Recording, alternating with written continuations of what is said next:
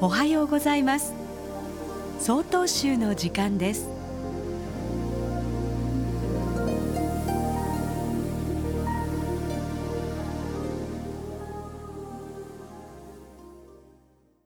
おはようございます。新日高町善勝寺渡辺宝剣です。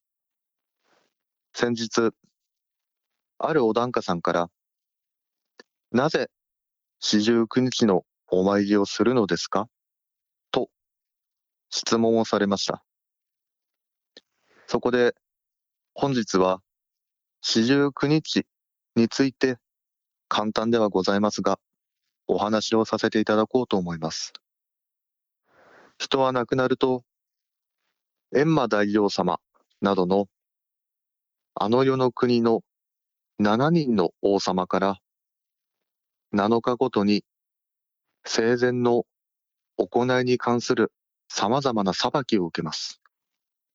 7人が7日ごとですので、四十九日となるわけです。一人目の王様は、摂政について。二人目の王様は、窃盗について。三人目の王様は、不定について。4人目の王様は、虚言についての裁きを下します。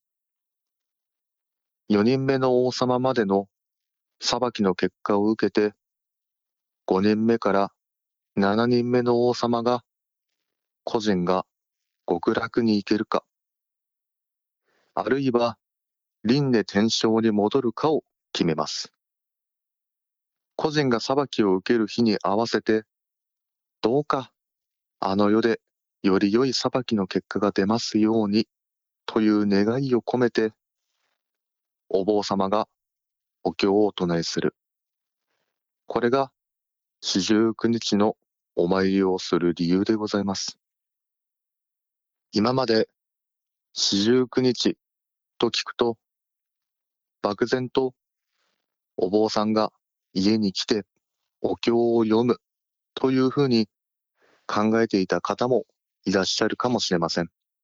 ですが、四十九日は、個人が無事、メイドの旅を終えることができるように願う、大切な極用だったという次第でございます。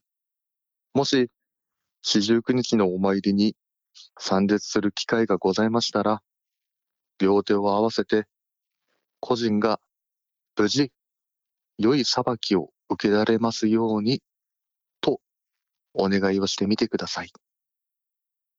ただいまのお話は、新日高町善勝寺渡辺宝健さんでした。この番組に対するご意見ご感想をお寄せください。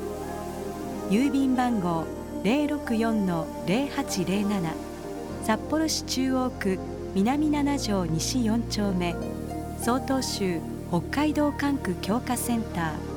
曹洞州の時間係まで。お便りお待ちしております。